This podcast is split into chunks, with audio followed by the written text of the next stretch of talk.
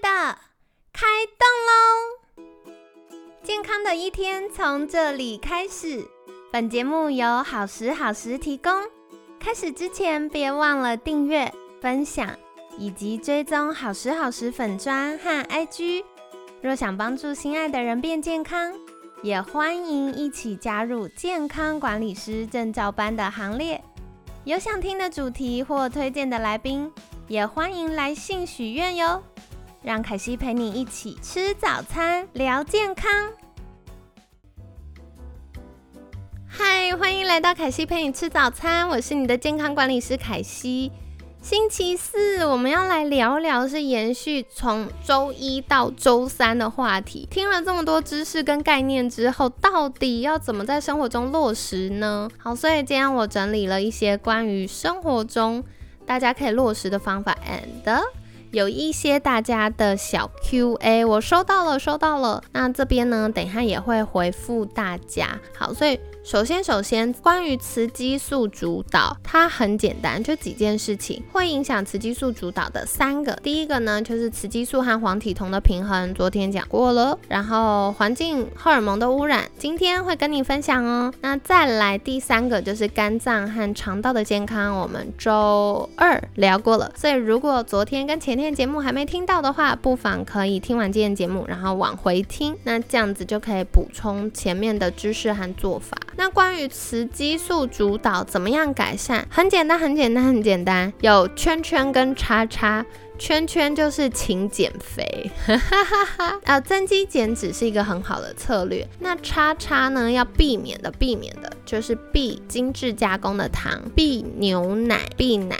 好，我等下会来解释，先不要急着 说开心说什么，跟我营养师说的不一样。好，我等下会来解释，然后再来的话呢，就是避开环境荷尔蒙。我告诉你这件事，不管是哪个医疗人员，绝对会同意我说的说法的。好，所以我们来看看今天的内容哦。首先第一个。增肌减脂，我们聊过了，避免精致加工的糖。昨天也聊过血糖跟肥胖对于我们雌激素影响。避牛奶是怎么回事呢？我先说，牛奶它是一个很好补充蛋白质的方式。And 如果你平常没有办法吃到这么多元的蔬菜，嗯，芝麻、小鱼干之类的东西，好，那有可能钙质比较容易摄取不足。喝牛奶是一个很方便的好方法，你一天喝两。两杯两百五十 CC 的牛奶，你的钙质大概就可以补充比较足够了。但是，但是，但是，为什么我会说没那么建议？建议要避免呢？就是先不谈说，嗯，有些人对牛奶过敏，不管是乳糖不耐症，或者是呃酪蛋白过敏，造成慢性发炎啊等等的影响。嗯，有一些研究觉得牛奶，呃，乳牛在饲养的过程当中，还有在呃。挤奶的过程当中呢，容易有残留的雌激素。那我要说，现在至少在台湾啦，我们做的很棒的是食品都有完整的检验。好，所以。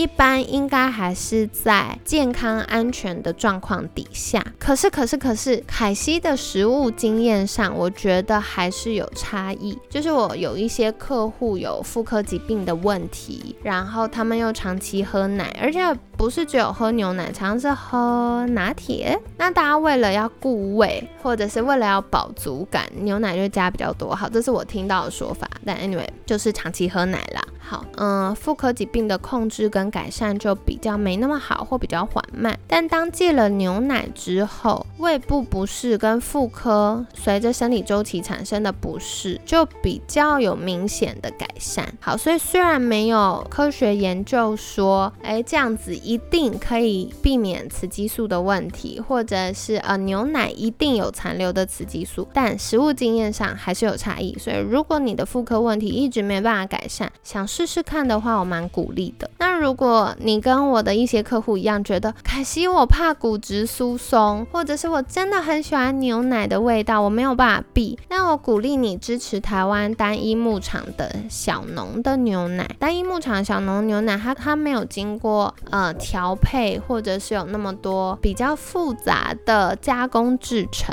它牛奶每一批的味道可能喝起来会有一些些差异，但我觉得它是相对来。说被污染或被调整到的几率比较低的。好，然后另外当然就是减少频率跟减少量，这也是一个很好的策略。说回来，我觉得比较明确，一定一定一定噔噔噔，绝对不可以的就是环境荷尔蒙。环境荷尔蒙真的太容易踩雷了，亲爱的。如果你常常外食，大概你优先会碰到的就是农药跟杀虫剂。大家有看过一般的很便宜的店，不管夜市啊或某些餐厅，他们洗菜怎么洗的吗？就是一大锅水，然后隔壁再一大锅水，然后那个青菜整把抓起来弄进去，然后泡两下，再拿起来，再去隔壁泡两下就洗完了。好，所以如果外食的同学们，请。额外加强你肝脏代谢能力，因为很有可能吃到残留的农药跟杀虫剂。如果是在家煮的话，拜托，请青菜一定要一定要仔细清洗。然后呢，在预算许可的状况下，我鼓励大家就是可以选一些在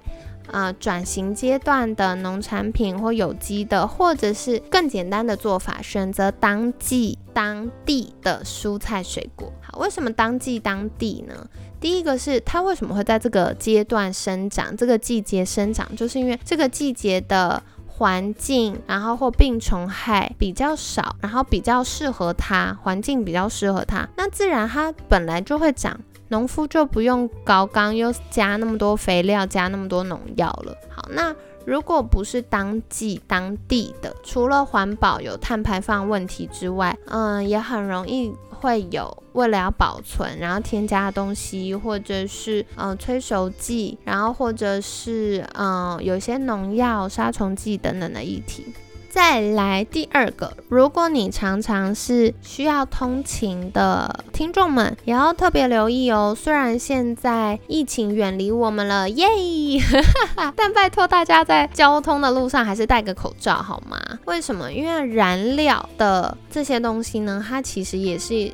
会容易产生环境荷尔蒙，所以像汽机车的废气，那如果你居住的地方是都市，这些废气呢就很容易会在我们通勤的过程里面吸入。然后产生呼吸系统的影响啊，还有就是存留在身体的环境荷尔蒙。好，所以除了 PM 二点五之外，其他的这些呃废气当中的分子也是要特别留意的。拜托戴个口罩。那如果可以的话，进到室内不妨就是洗个脸、洗个手，尽量让肌肤或毛细孔里的这些呃残留的化学分子可以远离我们。那接下来还有呢，像是塑胶、塑化剂这件事真的太。难避免，Oh my god！凯西有的时候会外食或买回来吃，或者是叫 Uber Eats、Food Panda 或什么，Anyway，他就是送到我家。然后真的是十次里面大概有九点五次都是塑胶容器耶，塑胶袋啊、塑胶盒啊，或者纸盒里面还有防油膜啊，所以真的很容易接触到塑化剂。有的时候是必要之恶啦，因为比如说用玻璃装也就破皮啊，然后或者是每次餐厅也不可能给你一。个就是铁的便当盒啊，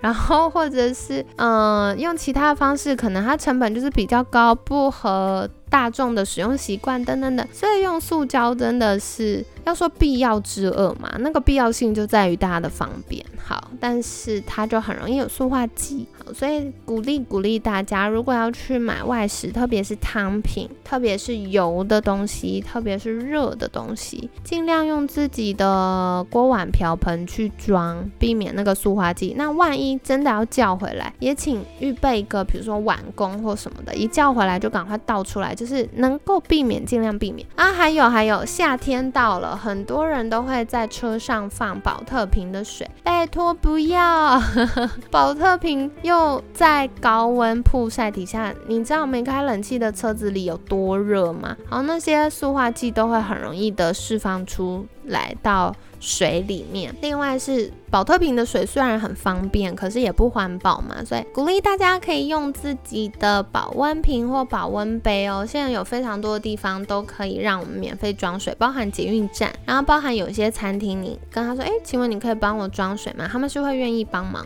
的。好，所以这也是一个可以避开的地方。那再来的话呢，就是我觉得。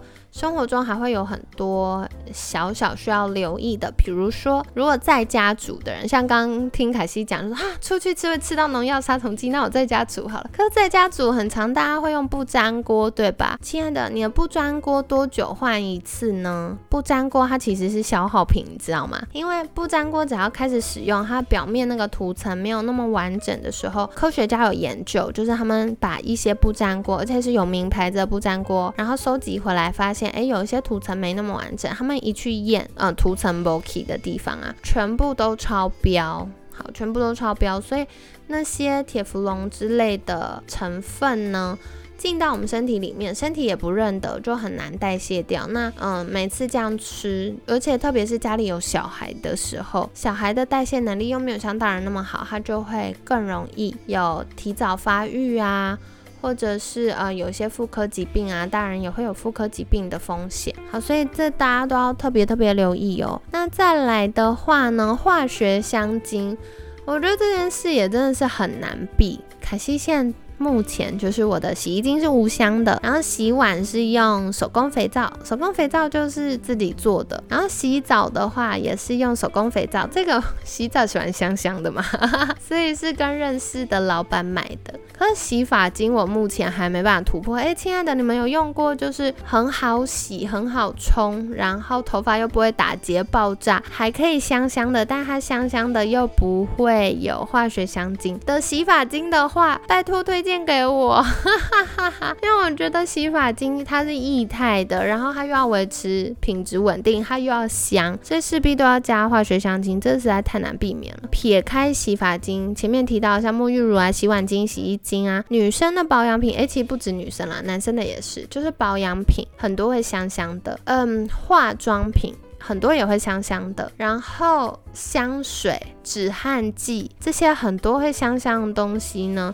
都含有化学香精。那环境荷尔蒙有个最最讨厌的地方是，它不是靠嘴巴吃进来而已，它会靠皮肤吸收，会透过我们的呼吸系统进到身体。好，所以它有点防不胜防，大家真的是在日常生活中要多多留意哦。那接下来呢，有两个 Q&A，我来回答一下。第一个是有听众朋友们询问，妇科疾病可不可以吃豆腐、喝豆浆？哦，就是豆类制品的意思，是不是？OK，这。个呢，我觉得要看状况。以前我都会直接说可以，为什么我现在说要看状况？我先跟大家分享一个科学研究好了。科学研究啊，发现美洲跟亚洲的乳癌盛行率，他们就调查了乳癌的盛行率。北美地区呢是一点四 percent 到一点五 percent 左右，所以每一百个人大概会有，这好像有点难讲，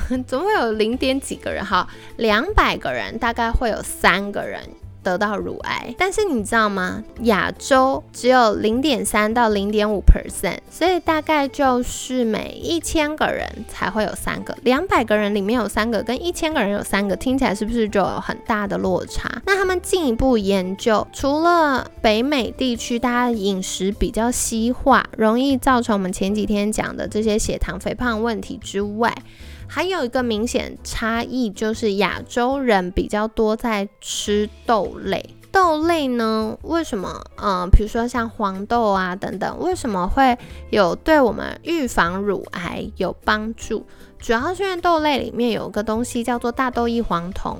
植物性的这个雌激素这样子，那大豆异黄酮呢？它同时有促进细胞增生和抑制细胞增生的功能。所以促进细胞增生的部分包含了保护我们的骨骼，避免骨质疏松，然后照顾我们大脑健康。那抑制细胞增生呢？是因为大豆异黄酮它的效力只有我们身体自己分泌的雌激素，就是主要是雌二醇，那只有雌二醇的千分之一而已。在远古时代，也没有远古时代，在早期啦，早期是不是阿妈可能一生就生个五个、八个、十个小孩，所以她一生当中至少也会有十年，甚至十五年、二十年，因为还加哺乳期嘛，哈，可能会有十五年甚至二十年是在没有生理周期的状况下，就是嗯，还没有每个月月经，那这样子就可以避免我们的妇科细胞被过度的雌激素刺激。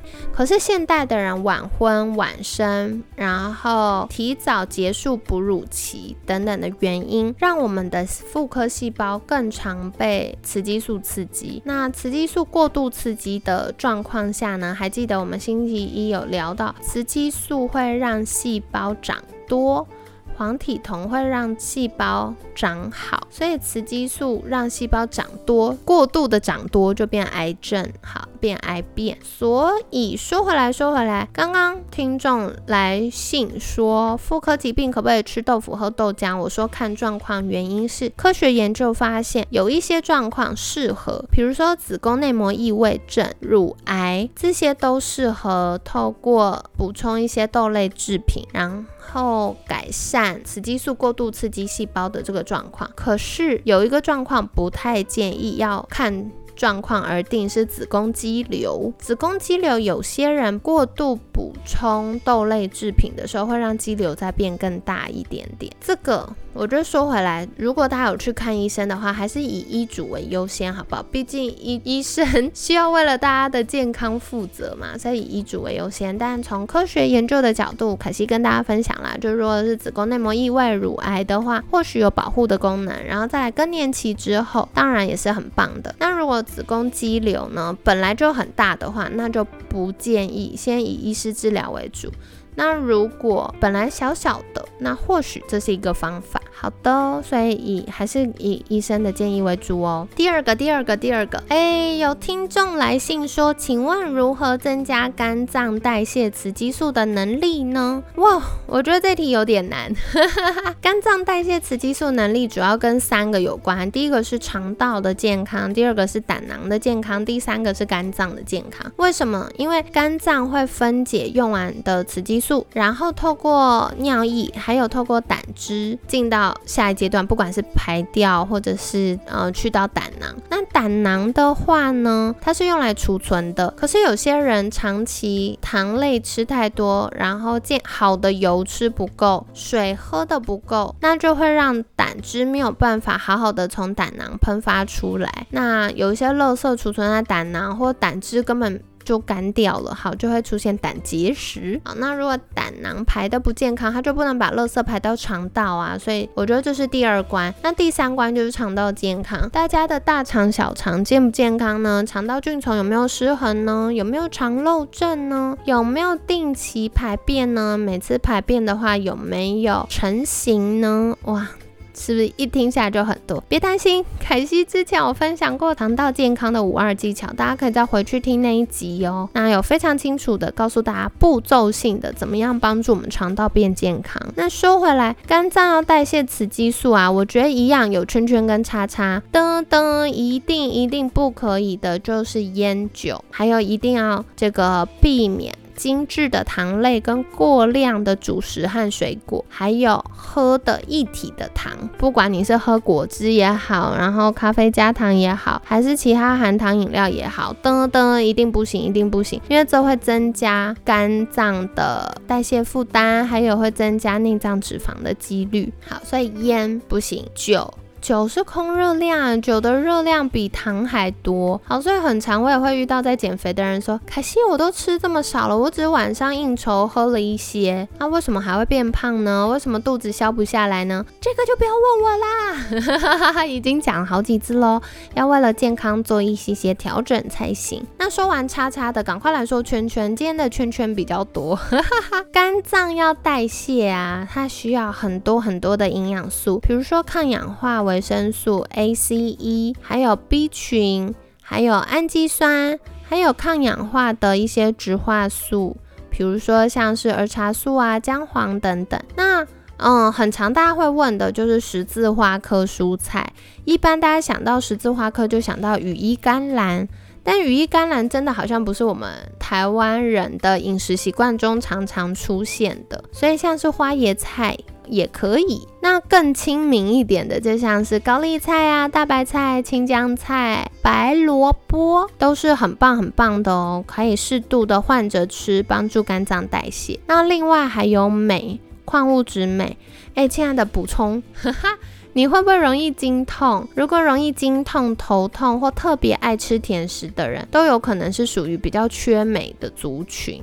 因为缺镁，才让我们有这些状况。所以补充镁，然后呃，身体运作顺畅了，可能经痛、头痛或者是疯狂想吃甜食的状况也会改善哦。好的，所以今天就跟你分享到这里啦。我们聊到了雌激素主导的议题，那前面讲过了雌激素和黄体酮的平衡。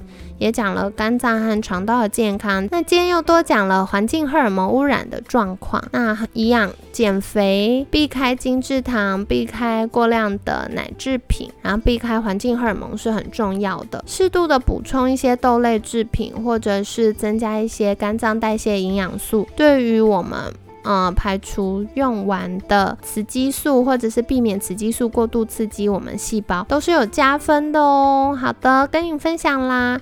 那接下来两周，我们都会来聊女生的荷尔蒙议题。到了六月最后一周，我们会来聊聊男生的荷尔蒙议题。所以明天也会小小跟大家分享一下。那如果你是女性的话，不妨留意一下另一半的健康。那如果是男生的话，刚好把握起来。那七月份呢，我们就会来聊精准代谢，聊聊瘦身的议题。所以刚好这一连串听下来，七月份就一起来挑战做做看吧。的，所以今天呢，感谢你的收听，我是你的健康管理师凯西，每天十分钟，健康好轻松，凯西陪你吃早餐，我们下次见，拜拜。